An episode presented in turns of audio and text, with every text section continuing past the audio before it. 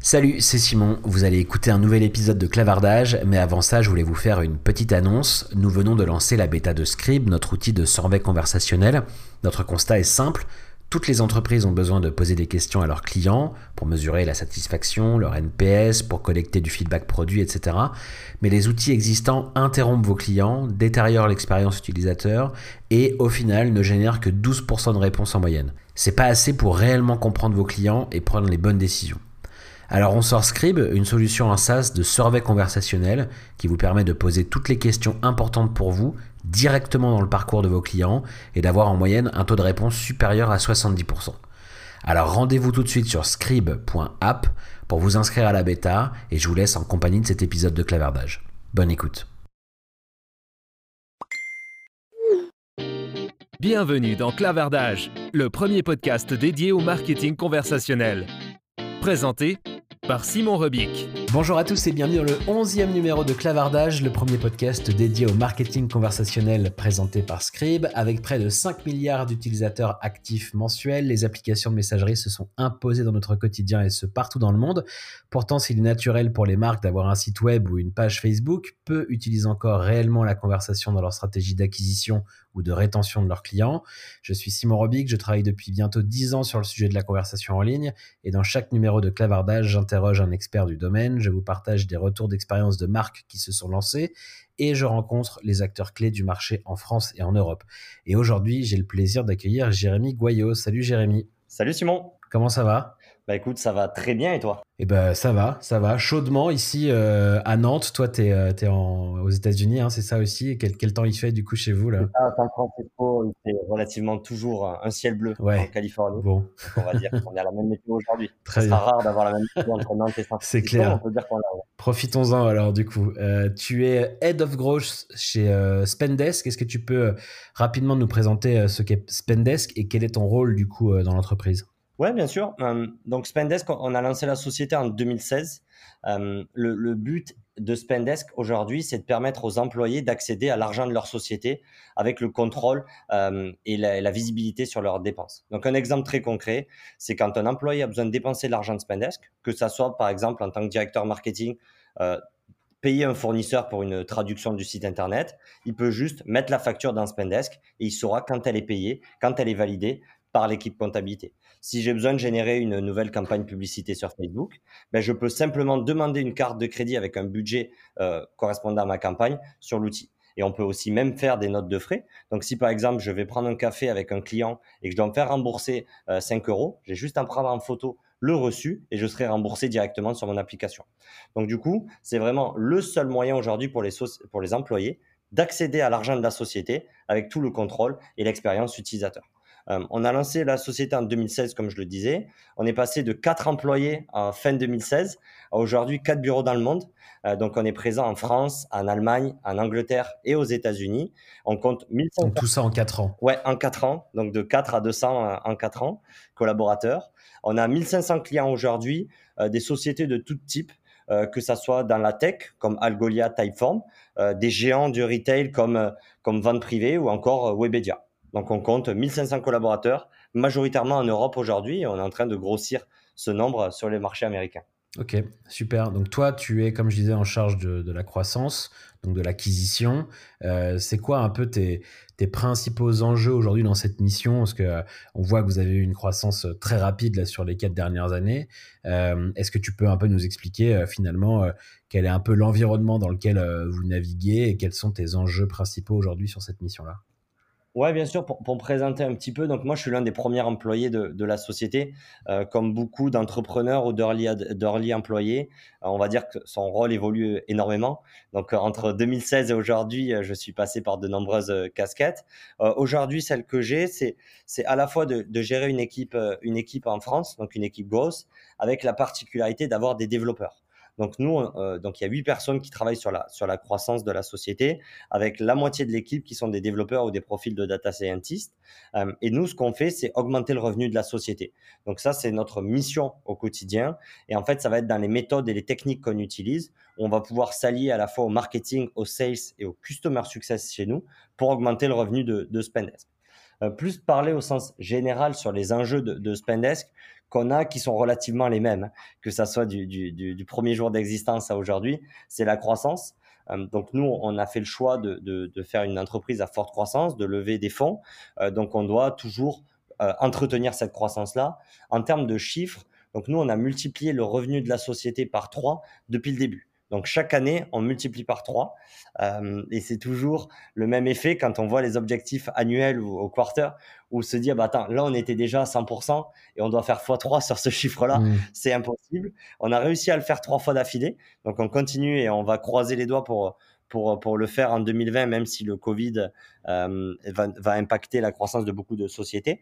Euh, mais, mais nous, nos défis donc, pour cette croissance, ils se matérialisent dans, dans un qu'on avait discuté ensemble, c'est ce qu'on appelle le marché d'équipement.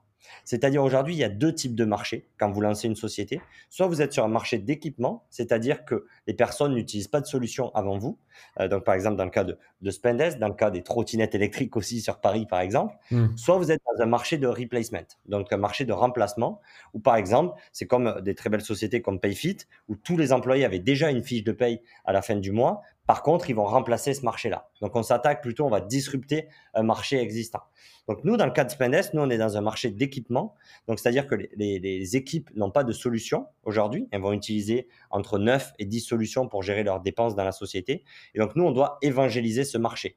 On doit évangéliser les directeurs financiers, les comptables, les contrôleurs de gestion sur aujourd'hui les problèmes qu'ils ont là-dessus et évangéliser sur le fait d'utiliser un outil comme un spend management. Donc, comme je l'expliquais, nous, on va du coup être un seul outil pour remplacer ces 9 ou 10 solutions qu'ils utilisent aujourd'hui. Et donc, on a besoin d'évangéliser ce, marché.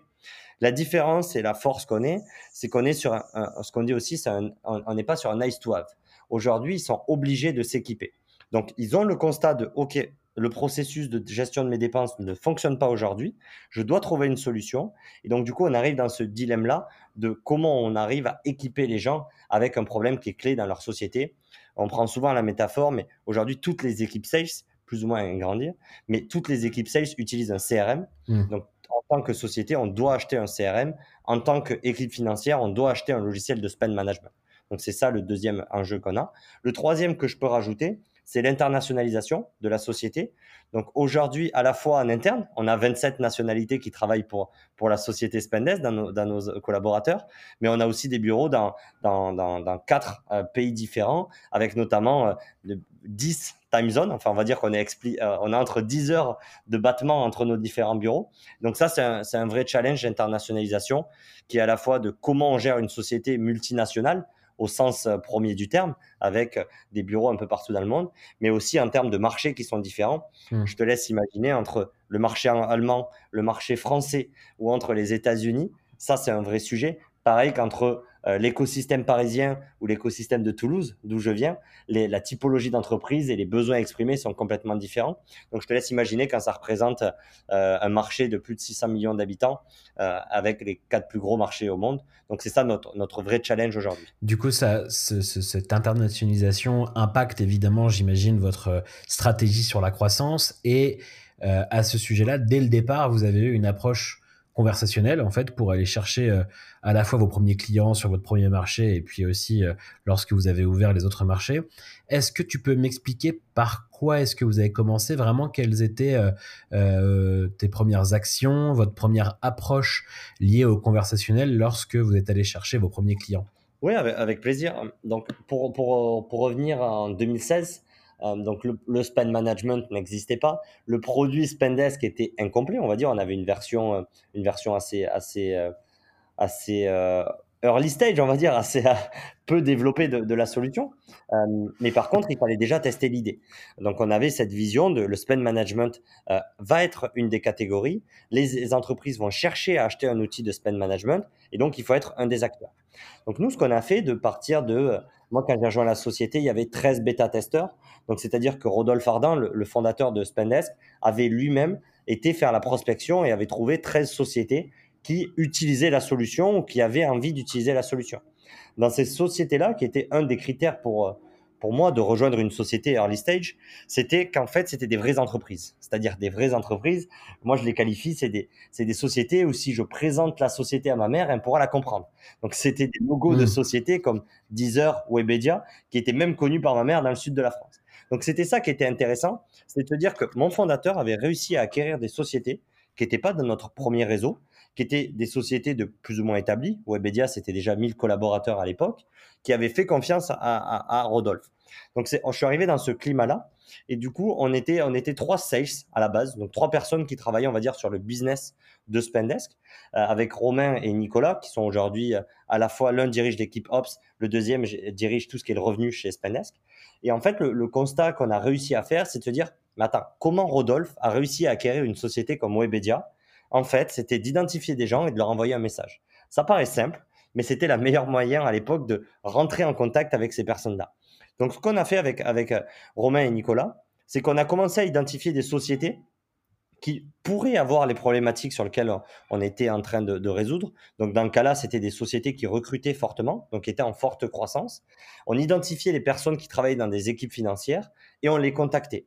Euh, là-dessus, il y avait plusieurs moyens de les contacter. Soit on demandait une introduction dans notre réseau. Donc, euh, on sait qu'on a tous des, un réseau qui est plus ou moins connecté à certaines personnes.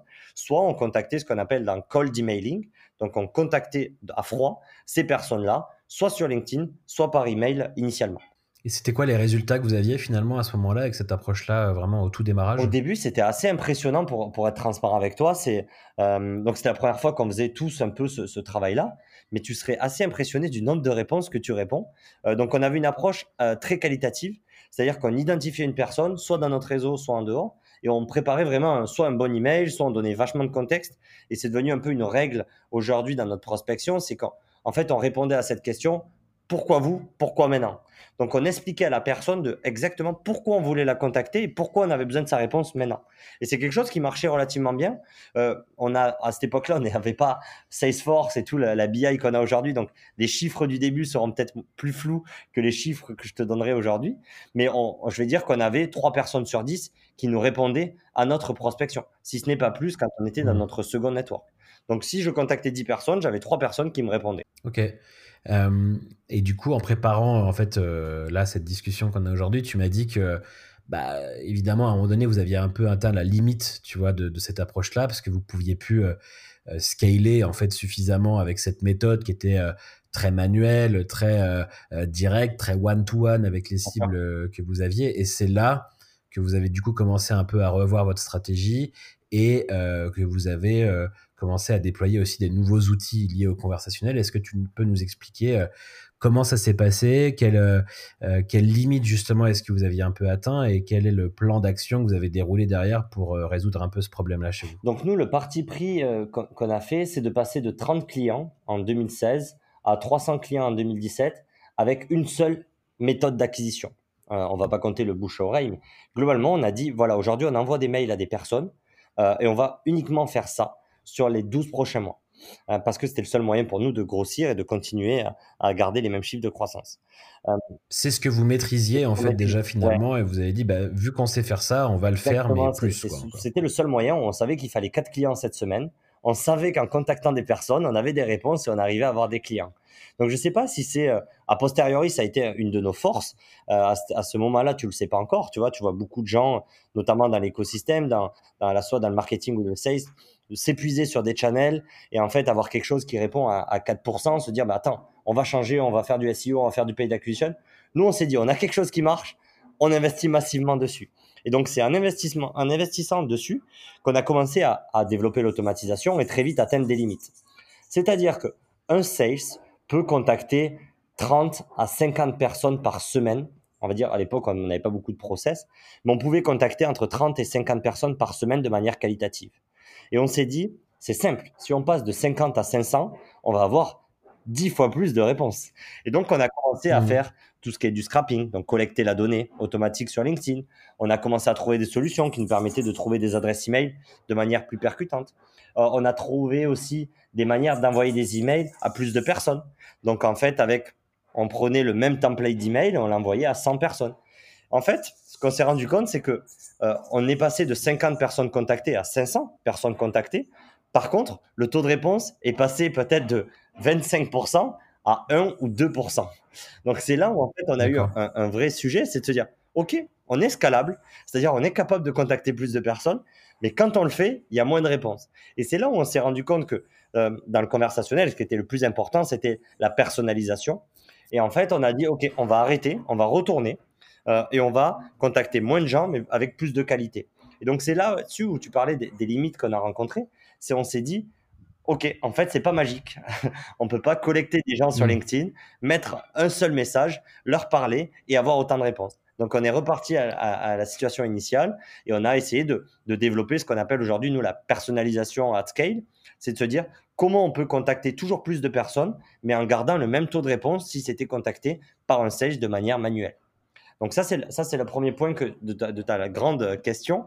Le deuxième, c'est très vite, en fait, sur cette personnalisation at scale, on s'est dit, mais comment on peut le diversifier En fait, comment on peut chercher, en fait, à avoir plus de personnalisation, soit dans les channels qu'on va utiliser? Donc là, comme je te mentionnais, c'était majoritairement LinkedIn et après, on est passé par l'email. Mais comment on peut le faire? Par le call call, par les voicemails, par les landing pages, euh, par les introductions. Donc on a essayé de vachement développer ça. Et très vite, en fait, à ce moment-là, quand on est arrivé à 300 clients, on s'est dit qu'on ne pourrait pas arriver à 3000 clients avec uniquement cette méthode-là. Et donc, on a commencé à investir dans le SEO et notamment dans l'inbound qui aujourd'hui, à trois ans après, a 50% du revenu. Donc 50% du revenu vient de l'outbound, de cette prospection à froid. 50% vient de notre stratégie de contenu. Aujourd'hui, on est très bien placé sur certains mots-clés comme note de frais ou solution de gestion des dépenses. Ok, donc tout ça, toute cette stratégie, en fait, a eu pour objectif de euh, d'amener des gens sur votre site, notamment la partie SEO, mais aussi euh, euh, dans les contacts que vous aviez, j'imagine qu'il y avait aussi des invitations à aller un peu découvrir votre offre, etc. Et pour pouvoir rester dans ce dialogue finalement avec vos prospects que vous aviez très tôt par email, par, par LinkedIn en one-to-one et qui fonctionnait très bien, c'est là où vous avez décidé en fait de déployer Intercom en l'occurrence, donc vraiment un outil de chat, un outil conversationnel euh, voilà, on a reçu euh, Stan d'Intercom dans le podcast il y a, quelques semaines.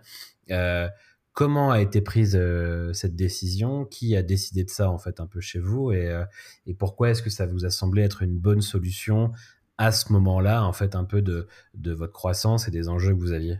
Bah, c'est marrant que tu parles de Stan, puisque Stan a été un des critères pour, choisir, des, pour choisir Intercom. Et, c'est une solution qu'on adore et, on a la chance de bénéficier souvent des fonctionnalités en avance sur Intercom. Pour revenir en 2016, donc on n'était pas Spendesk, on n'avait pas le même pouvoir de décision avec les logiciels du SaaS et pas le même budget aussi. C'est quelque chose à prendre en compte quand tu lances ta société. Nous, le déclic de pourquoi on a mis Intercom en place, en fait, il est d'abord venu euh, des problématiques clients. C'est-à-dire que moi, d'un point de vue utilisateur, aujourd'hui, j'ai deux banques. J'ai N26, une banque moderne d'un côté, et la caisse d'épargne de Midi-Pyrénées de l'autre. Euh, et j'ai deux expériences avec mes banques au quotidien. Euh, il y a, euh, quand je paye à l'étranger parce que je voyage beaucoup, ma banque traditionnelle qui va supprimer ma carte ou me changer le code à distance sans me prévenir et où je dois appeler un support client pour avoir une réponse avec des horaires là-dessus. Et de l'autre côté, un chatbot disponible 24 heures sur 24 avec quelqu'un qui parle euh, deux trois langues différentes et qui me trouve un problème à ma enfin, qui me trouve une solution à mon problème en moins de 5 minutes. Et donc très vite d'un point de vue euh, produit, on s'est dit que nous on voulait développer une interaction très forte avec nos clients. C'est-à-dire que si un client était bloqué parce qu'il ne pouvait pas utiliser Spendesk, peu importe le temps, peu importe sa localisation, il devait pouvoir échanger avec nous. Et le meilleure méthode d'échanger avec nous, c'était le conversationnel. Donc c'est pour ça qu'encore aujourd'hui, où le nombre a explosé de clients, on a plus de 50 000 utilisateurs aujourd'hui euh, en Europe, euh, ben, là-dessus, ça a été un vrai focus de leur donner la possibilité d'interagir avec nous via un chatbot. Et donc ce chatbot-là, nous, il y avait des humains euh, moi, c'est assez drôle, mais au début, j'étais, je m'occupais du support client tous les lundis après-midi et le CEO lui-même, donc Rodolphe, s'occupait du le mercredi matin. C'était lui qui s'occupait des, tickets. Donc, en fait, sans trop de ressources, on avait gardé ce, lien avec nos utilisateurs de pouvoir interagir avec eux. Donc, on a mis Intercom en place dans ce cadre-là. C'est quand on a voulu mettre en place une mmh. communication entre nos utilisateurs et euh, l'équipe Spendesk à cette époque-là qu'on a eu Intercom. Aujourd'hui, on a bien fait. Donc d'abord sur du service client, euh, dans, l'application. Ok, d'accord. Aujourd'hui, ça a bien hein. euh, donc on est passé de, moi je devais avoir peut-être quatre tickets le lundi après-midi euh, à l'époque. Aujourd'hui, c'est plutôt plusieurs centaines de tickets par jour et on a une équipe de quatre personnes mmh. maintenant qui est dédiée au customer care. Donc pas uniquement répondre aux tickets de clients, mais s'assurer que les clients utilisent bien le produit et rencontrent pas des, des problématiques. Donc ça, voilà, le, cet outil de, messaging, tu parles de chatbot, mais, mais c'était aussi des, humains qui pouvaient traiter ces conversations-là, a d'abord démarré sur le, dans l'appli euh, côté service client. À quel moment est-ce que vous avez décidé aussi de le basculer en avant-vente et donc de venir l'associer à la stratégie de, de génération de trafic que, que, vous avez eu sur le site Ouais, donc ça, ça a été euh, en deux temps, je pense. La première fois, donc nous, on a eu la chance d'être lancé par eFounders, donc d'être d'être au sein de, de eFounders avec beaucoup de gens qui passent. Donc notamment Des, le fondateur de eFounders. Pour ceux qui connaîtraient pas, c'est un, un startup studio euh, à Paris là qui, qui, développe beaucoup beaucoup de, de boîtes euh, très performantes dans, dans, le, dans le SaaS en France. Et donc vous êtes une des boîtes issues euh, c'est ça, donc eFounders va lancer quatre sociétés dans le SaaS uniquement chaque année avec des succès comme Aircall, euh, Front, euh, Mailjet ou encore Spendesk. et donc voilà, donc on était, on était chez eFounders et on a eu la chance de rencontrer bah, à la fois Stan et Des, le, le CEO d'Intercom à, cette époque-là. Et en fait, ils nous ont un peu présenté leur vision d'Intercom. Ils nous ont expliqué que oui, aujourd'hui c'était le support, mais qu'en fait le conversationnel allait euh, à la fois impacter le sales, à la fois impacter le marketing. Et donc, en fait, ça, ça nous a donné pas mal d'idées.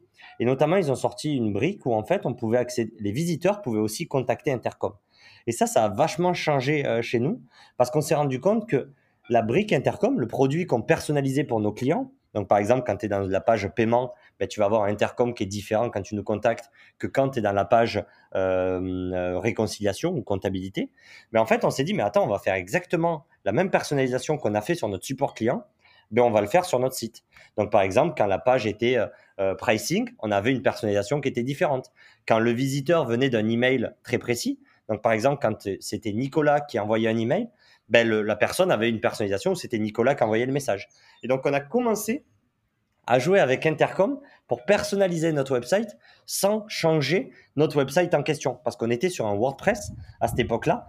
Euh, heureusement, on a changé, on a une stack un peu plus moderne à cette époque-là, mais c'était relativement difficile de modifier notre site WordPress et de pouvoir jouer avec notre, notre site Internet. Et donc, du coup, euh, on, a, on a utilisé Intercom pour vachement personnaliser l'expérience euh, visiteur, donc l'expérience d'acheteur sur notre site Internet. Donc là, est-ce que ça veut dire aussi que euh, ça vous a permis à ce moment-là euh, de, de, pouvoir de nouveau être sur des volumes un peu plus importants de contacts, de génération de trafic, tout en ayant ce niveau de personnalisation? Ce que tu disais tout à l'heure, que en gros, quand vous étiez très personnalisé, les performances commerciales étaient bonnes, mais quand vous cherchiez à, à, faire ça de façon un peu plus industrielle, vous perdiez cette personnalisation et les performances en termes de conversion étaient, étaient moins bonnes.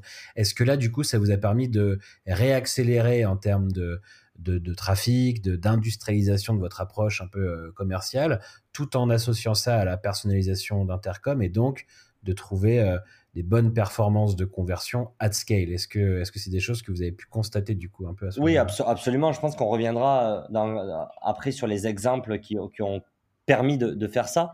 Mais il y a aussi un point de constat qui, qui est assez impressionnant, c'est en fait le fait d'avoir rajouté un bouton où les gens pouvaient nous contacter et répondre avec un live chat en fait, c'est assez surprenant et maintenant un peu moins du coup. Mais en fait, les gens l'utilisent. Donc, c'est-à-dire qu'on est passé de visiteurs sur notre website qui vont euh, juste parcourir les pages et partir à des gens en fait qui arrivaient sur la page pricing et nous demandaient OK, mais ça coûterait combien si je veux juste deux cartes en fait? Et donc, en fait, ça nous a aussi mmh. permis de générer des leads qui étaient des visiteurs, à la fois qui viennent de, de, notre prospection, mais aussi des gens qui parcouraient Google ou qui avaient entendu parler de Spanesk un ami. Et donc, ça nous a permis, en fait, de générer des leads. Et ça, ça a été du jour au lendemain. C'est-à-dire, on a, débloqué la fonctionnalité de permettre à des visiteurs et pas que des clients de contacter. Et le jour même, on avait eu des gens qui nous avaient contactés là-dessus. Euh, et donc, c'est devenu aussi un, vrai channel aujourd'hui de génération de leads euh, chez Spendesk, qui est de se dire comment on convertit nos visiteurs du notre website en leads. Et ça, aujourd'hui, c'est quelque chose qui a été significatif, qu'on a vu avec la mise en place euh, de, Intercom sur notre website et d'avoir un live chat avec une réponse, a aussi derrière aussi avoir mis un numéro de téléphone. Donc ça, ça a été la deuxième surprise, honnêtement. Mais on a rajouté un numéro de téléphone en bas de notre site internet, qui était à la base un, numéro AirCall qu'on avait acheté euh, rapidement. Et en fait, le téléphone sonnait. Mais ça, ça paraît hallucinant, ou peut-être maintenant, ça paraît peut-être un peu plus classique. Mais nous, quand on l'a mis en place, on s'imaginait jamais avoir des appels sur un numéro de téléphone, en fait. Et aujourd'hui. Pourquoi? Pourquoi est-ce que ça vous a surpris? Pourquoi est-ce que vous vous imaginiez pas que les gens allaient vous appeler Parce qu'en fait, nous, en tant que consommateurs ou en, fait, en tant qu'acheteurs de SaaS, on n'a mm. jamais appelé un numéro de téléphone. Mais sauf qu'en fait, aujourd'hui, il y a mm. des gens qui ne veulent pas voir la solution, qui veulent avoir le numéro sur Google My Business et parler à quelqu'un. Il y a des gens qui veulent pas savoir le prix public, ils veulent avoir un prix différent. Il y a des gens qui ont des mmh. questions et qui préfèrent parler à un humain. Et donc aujourd'hui, euh, on a, je me rappelle, la première fois qu'on met le numéro Aircall en place sur notre site internet, on a une petite société euh, à Marseille euh, qui nous appelle et c'est un deal qu'on close en deux semaines qui nous rapporte 800 euros par mois, qui était à cette époque-là l'un des plus gros clients de Spendesk. Tout ça, et ce mec-là mmh. n'aurait jamais converti s'il n'avait pas pu appeler la société. Il voulait des cartes, il a pris son numéro, on a répondu. je félicite Adrien d'avoir répondu parce qu'on n'était pas très assidu à cette époque-là sur notre numéro Aircall d'avoir répondu et d'avoir closé un deal. Et pour être transparent, une fois qu'on a vécu ça, on s'est dit, OK, maintenant, on ne laisse plus passer un seul lead. Dès qu'on a quelqu'un qui répond sur Intercom, on le traite comme si c'était notre meilleur client. Dès qu'on a un appel manqué sur Aircall, on le traite comme si c'était un meilleur client. Donc en fait, il a fallu aussi ce, cet électrochoc de se dire, en fait, il y a des vrais clients. Il n'y a pas que des gens qui vont nous faire perdre du temps. Il n'y a pas que des gens qui vont venir nous spammer. Il y a en fait des vrais leads qui valent de l'or derrière ça. Et il faut tous les traiter comme si c'était des leads outbound, comme si c'était une société qu'on connaît et qu'on prospecte. Hmm. Ça veut dire aussi que euh, là où c'était un outil, en l'occurrence là pour le chat, qui était plutôt destiné et utilisé par les gens qui faisaient du support, là vous l'avez euh, rendu disponible aussi à, l'équipe commerciale, etc., qui, euh, qui du coup ont dû un peu s'en saisir. C'est ça, ça a eu un changement du coup en interne. Exactement, tu passes d'un sales, donc d'un commercial, qui est un scope ou des métriques où il doit identifier des sociétés, prospecter ces, ces, sociétés, les call call, les, faire des follow-up, à lui dire ben, aujourd'hui tu vas avoir une inbox, donc tu vas avoir euh, une boîte à traiter. Il faut que tous les soirs elle soit à zéro. Il faut que les gens ils attendent moins d'une minute quand ils t'envoient un premier message. Euh, donc on passe de quelqu'un qui est tout seul dans son coin, qui fait son taf, euh, qui a des objectifs à la journée, à quelqu'un qui doit, s'il a un ticket, répondre en moins de 30 secondes. Donc ouais, ça a été un, vrai changement, surtout qu'au début, on n'a pas les mêmes ressources. Là, quand je te parle de quand on a mis Intercom, on, avait, on, était quatre dans l'équipe sales. Donc on était quatre. Hmm. Donc c'est-à-dire que si quelqu'un est en meeting, il fallait que les autres viennent le sauver. Donc nous, on avait un planning où chaque jour, il y avait ce qu'on appelait un sign-up dealer. Donc c'était quelqu'un qui était en charge de s'assurer qu'il y ait personne qui appelle sur Aircall, s'assurer qu'il y ait euh, personne qui n'ait pas de réponse sur Intercom. Et on devait gérer ça. Aujourd'hui, on a des personnes qui sont dédiées. Donc, on a des, ce qu'on appelle des SDR et des BDR. Donc, on a des personnes qui sont là pour capturer le flux entrant, que ça soit un sign-up, que ça soit un call sur, sur AirCall, que ça soit euh, un message sur Intercom. Et on a des personnes qui sont focalisées sur, sur la prospection. Mais euh, au début, et je félicite Adrien parce qu'il il a fait ça, il a permis de créer ce processus-là, c'était vraiment euh, un casse-tête, on va dire, intellectuel et, et opérationnel pour s'assurer qu'on rate pas des gens, en fait. Hmm. Mais ce qui est intéressant, c'est que du coup, vous avez un peu cette prise de conscience par l'exemple que, en fait, quand on traite ces conversations, ça convertit, les gens ont des vraies questions et quand on y répond, ils deviennent clients. ça, c'est vous, vous, décidez de le faire au départ un peu par hasard en venant d'abord du support, puis en se disant, eh ben pourquoi pas aussi le faire sur une partie un peu avant vente. Est-ce que maintenant que vous voyez que ça marche à ce moment-là, est-ce que vous vous êtes dit, bah on va mettre euh, du chat partout sur toutes les pages, euh, on va le déployer à fond ou est-ce que vous avez plutôt eu une stratégie euh, de ciblage plutôt sur les pages justement de pricing, les pages de features où on se dit bah c'est des gens qui sont intéressés, je vais aller les choper à ce moment-là. C'est quoi un peu l'approche? C'est on y va à fond, on en met partout, on traite tout et ça convertit? Ou est-ce qu'il y a une approche un peu plus chirurgical, on va dire, de ciblage de, des gens avec qui vous souhaitiez échanger J'aimerais te dire qu'on a eu une approche euh, chirurgicale, mais je te laisse imaginer quand, quand tu n'avais rien sur ton website, tu mets ton website, tu as des réponses, on s'est dit, on le met absolument partout. Euh, et, euh, c'est marrant parce que le produit a beaucoup évolué, Intercom et tout ça, mais à la base, c'était pas vraiment fait pour vraiment customiser sur toutes les pages et tout ça, donc fallait vraiment, tu vois, on, on mettait des paramètres, on, on codait en dur des paramètres dans les pages pour pouvoir personnaliser le message et tout ça. Mais aujourd'hui, on avait des mmh. chatbots uniques sur presque toutes les pages, peu importe le trafic, et on l'avait même mis sur HubSpot. Donc nous, on a notre blog qui est sur HubSpot aujourd'hui, et on avait mis mmh. Intercom intégré à notre blog HubSpot euh, avec des messages personnalisés en fonction de l'article. Euh, et on en a un qui marchait hyper bien, et c'est, je pense que c'est, je pense qu'ils ils en ont parlé Intercom. Mais en fait, on avait euh, mis des gifs. Donc à l'époque là, pareil, hein, c'était des gifs. Donc c'était un format qui était assez récent. Euh, donc nous, on uploadait des gifs sur Jiffy il y avait une intégration Intercom et Jiffy. Euh, donc en fait, euh, mhm. on permettait, et donc on filmait nos sales. Donc ça, c'était un article sur la dématérialisation des notes de frais. Et donc, ça, je suis, pas très, je suis assez fier de cette idée. Donc, on avait Mathieu, euh, qui est un de nos sales, qui déchire un GIF, donc un immense ticket de caisse. Il déchire un immense ticket de caisse, et ça, un GIF, publié sur Jiffy. Je pense qu'il a fait pas mal de vues depuis. Et on le met sur notre article de blog, qui fait peut-être 3000 ou 4000 visiteurs mois. OK? Donc vous le mettez dans Intercom et ça vient s'ouvrir de façon proactive. Avec, ouais, que tu es en train de lire l'article, tu as un GIF qui pop-up avec Mathieu qui déchire, qui déchire un immense ticket de caisse et avec, je me souviens plus du CTA, je pourrais te l'envoyer si jamais tu mets des ressources avec tes podcasts, mais avec un message genre il est temps de se digitaliser ou, ou je sais et tu serais étonné du nombre de clics. Je crois qu'on avait fait plus de 80% de clics sur le GIF. Donc, c'est-à-dire, les gens cliquaient sur le GIF pour voir la tête de Mathieu. Et derrière, on avait 7% de réponses.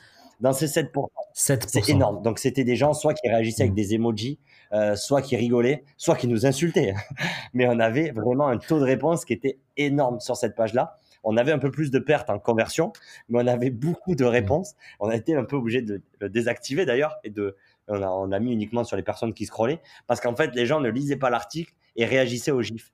Euh, mais ouais, ça c'était ça c'était une expérience. Donc on a mis Intercom partout et après on a eu une approche plutôt chirurgicale de se dire attends, on va pas le mettre partout, on va le mettre déjà qu'aux gens intéressés parce que ce que tu compte aussi c'est qu'il y a plein de gens qui viennent sur ton website, mais qui ne peuvent pas acheter ta solution. Donc, par exemple, nous, on avait plein de freelance en Inde, euh, donc qu'en Inde ou au Pakistan, qui venaient sur notre website et qui nous contactaient. Donc, tu commences à bloquer les adresses IP, tu commences à protéger certaines pages. Donc, ouais, au début, tu le mets partout, et après, tu as une approche plutôt chirurgicale où tu te dis, OK, maintenant, je veux que que ça parle aux gens qui ont besoin d'acheter ma solution et à qui ils peuvent l'acheter, la solution. Ok, donc ce, que je trouve vraiment intéressant là dans ton retour d'expérience, c'est cette approche un peu euh, euh, progressive en fait du déploiement du conversationnel chez vous, où en fait vous partez d'un truc hyper manuel où vous allez contacter les gens un par un et vous dites ok ça marche, comment est-ce que je pourrais réussir à le faire à plus grande échelle? Vous vous rendez compte que l'outil de, conversation que vous avez sur du support, en fait, il peut servir à, avoir cette personnalisation un peu euh, à plus grande échelle vous le mettez, vous le testez, ça cartonne, vous vous dites ok, on va en mettre partout. Du coup, ça cartonne tellement qu'en fait vous êtes obligé un peu de réduire la voilure parce que vous aviez beaucoup trop de contacts à traiter et tout n'était pas euh, forcément qualifié et utile pour vous. Euh, aujourd'hui, là, ce qu'on a beaucoup parlé de euh, du passé et de comment est-ce que vous avez progressivement déployé tout ça. Aujourd'hui, vous faites quoi? Intercom, c'est utilisé où euh, et, euh, et puis après est-ce que tu peux aussi nous partager un peu des résultats euh, tu vois aujourd'hui chez Spendesk de, cette approche là mais aujourd'hui c'est quoi votre approche? Où est-ce que vous avez du conversationnel et, et, comment est-ce que vous en êtes arrivé un peu à cette approche là quoi bien sûr. Donc aujourd'hui on va partir du principe qu'on qu'on onboard 300 nouveaux clients par mois chez Spendesk. Sur ces 300 nouveaux clients par mois 150 vont venir de, de l'inbound donc, ils vont venir d'un flux à la fois du SEO, euh, Aircall, euh, Intercom. Donc, vraiment de l'interaction. Euh, c'est eux qui vont venir à nous. Et on a 150 qui vont venir de notre prospection commerciale. Là-dessus, il y a une zone qui est un peu floue. Dans ces 150 qui viennent de la prospection commerciale, c'est-à-dire c'est ce qu'on appelle les outbound to inbound. C'est-à-dire, c'est des gens qu'on a prospectés. Donc, par exemple, je t'envoie un mail à toi, mmh. Simon. Et en fait, au lieu de me répondre à mon email, ben, tu vas t'inscrire sur Spendesk directement ou tu vas me poser une question sur Intercom. Donc, on a une partie assez significative qui est aussi intéressante, c'est que on va te prospecter, mais par contre, toi, tu vas venir converser à nous et tu vas venir interagir avec nous. Donc, ça, c'est assez intéressant. Sur ces 150 qui viennent à nous aujourd'hui de cette prospection, euh, on a une partie euh, hyper importante qui vient d'interaction avec Intercom aujourd'hui. Euh, je pourrais te, reconfirmer le, chiffre, mais on a une partie assez importante qui vient d'Intercom avec nous euh, là-dessus. C'est pour ça qu'on a, un SLA, donc c'est-à-dire qu'aujourd'hui, on a une équipe qui est dédiée et c'est un KPI qu'on suit au quotidien, c'est de savoir quel est le temps de réponse. Puisqu'on sait qu'aujourd'hui, si quelqu'un attend plus de 30 secondes sur un chatbot ou sur un chat, en fait, il va, il va quitter la page, il va pas avoir de réponse. Donc, on a quelque chose qui est hyper mmh. important de suivre ça au quotidien. Donc aujourd'hui, les différents channels, je vais te parler de, ceux qui marchent le mieux. Donc aujourd'hui, c'est le SEO. Donc les gens vont trouver Spendesk grâce à du SEO. Ils vont convertir soit en, réservant une démonstration sur Spendesk, soit en nous appelant sur notre numéro de téléphone, soit en euh, en, discutant avec l'équipe via Intercom. Derrière, de l'autre côté, ils vont répondre à un email, répondre à un call call, euh, répondre à une demande LinkedIn. Voilà comment aujourd'hui euh, les personnes découvrent Spendesk et deviennent clients de la société Spendesk. Je peux parler un peu plus de la partie outbound. Donc nous, on va, on va assigner 100 compagnie ciblée à, des sales. Donc chez nous, chaque sales, on en a 35 aujourd'hui, va avoir 100 comptes clés à prospecter. Il va chaque mois en convertir 15%. Donc c'est-à-dire que sur les 100 comptes assignés, il y a 15 comptes qui vont lui répondre et qui vont rentrer dans le processus de vente. C'est ça aujourd'hui la stat sur le côté inbound. Euh, là-dessus. Sur le site web, ça va être vachement différent euh, en fonction de notre article de blog, en fonction de certaines pages. Euh, on va avoir des taux de conversion qui sont différents. Et, un petit astuce aussi, c'est un peu comme, je dis souvent qu'Intercom, c'est comme d'avoir un chatbot sur son site internet, ou d'avoir un live chat plutôt sur son site internet. C'est un peu comme être dans une soirée networking c'est ceux qui parlent le plus qui sont le moins intéressants. Et donc, c'est ça le vrai challenge, en fait. C'est comment on s'assure que la personne intéressante, elle est, on, est, on soit disponible pour pouvoir lui répondre et vraiment la gérer. Et derrière aussi, comment on s'assure que ces personnes curieuses qui sont pas forcément intéressantes pour nous, ne prennent pas beaucoup de temps et ne parlent pas beaucoup.